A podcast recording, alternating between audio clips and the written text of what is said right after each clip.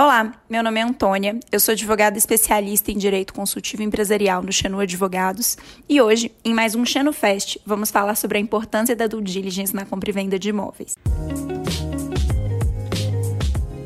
Ao adquirir um imóvel, comprador e vendedor geralmente cuidam, com auxílio de um intermediador ou não, de todas as condições negociais da transação. Aspectos como valor, quando o imóvel será entregue, em, em quais condições a escritura será lavrada e registrada e outras de igual importância, são todas conversadas antes da assinatura do contrato, até que se encontre o um meio termo que atenda aos interesses de todos. Durante as tratativas, claro, comprador e vendedor supõem que, além da boa-fé do outro, o imóvel e o vendedor não terão nenhum empecilho para concluir a transação. Como bem se sabe, nem sempre acontece assim. Por diversas vezes, logo após o fechamento do negócio, ou certo tempo depois, na fase pós-contratual, são descobertas pendências ou dívidas das mais diversas naturezas. Desatualização na matrícula do imóvel, dívidas de PTU ou ITR, um processo judicial que tem o vendedor como réu, débitos de condomínio ou mesmo dívidas garantidas pelo próprio imóvel. Por mais diversas que podam, possam ser, as pendências têm em comum o fato de poderem ameaçar a posse e a propriedade do imóvel adquirido pelo comprador. Mas o comprador tem uma forma simples e efetiva de se blindar contra tais situações e reduzir drasticamente as chances de o imóvel que adquirir vir acompanhado de uma dor de cabeça. Essa solução é a due diligence. A due diligence, também chamada de diligência imobiliária, é o nome que se dá ao procedimento de busca de informações sobre o imóvel e seus vendedores, e que tem como objetivo identificar os riscos que podem impedir ou dificultar a aquisição e sugerir uma forma de minorá-los.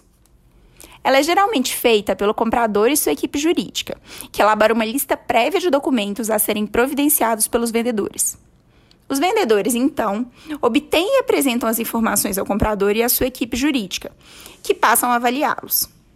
No curso dessa análise, podem ser solicitados outros documentos e informações complementares, como, por exemplo, é o caso de os compradores apresentarem certidão que indique débitos tributários, quando será necessário também apresentar o relatório que conta quais são esses débitos.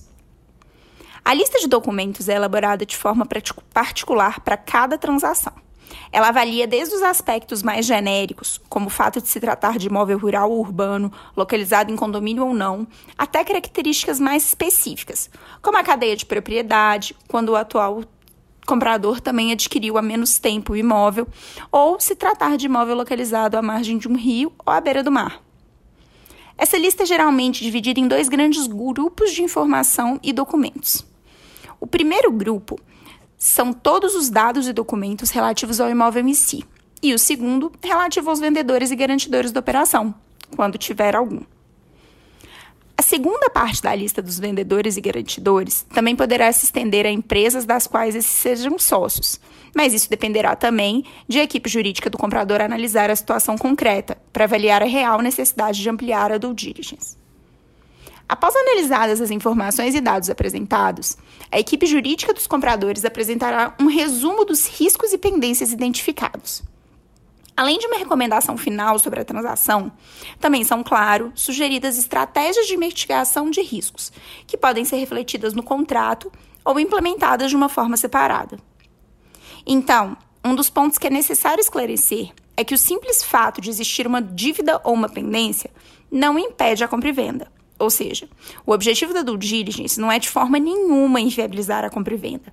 Pelo contrário, a função da due diligence é garantir ao comprador, também dando conforto ao vendedor, que a compra e venda será concluída su com sucesso. Por isso tudo, a due diligence deverá acompanhar qualquer aquisição de imóvel, resguardando sobretudo o comprador, que a transação não será acompanhada de desagradáveis surpresas.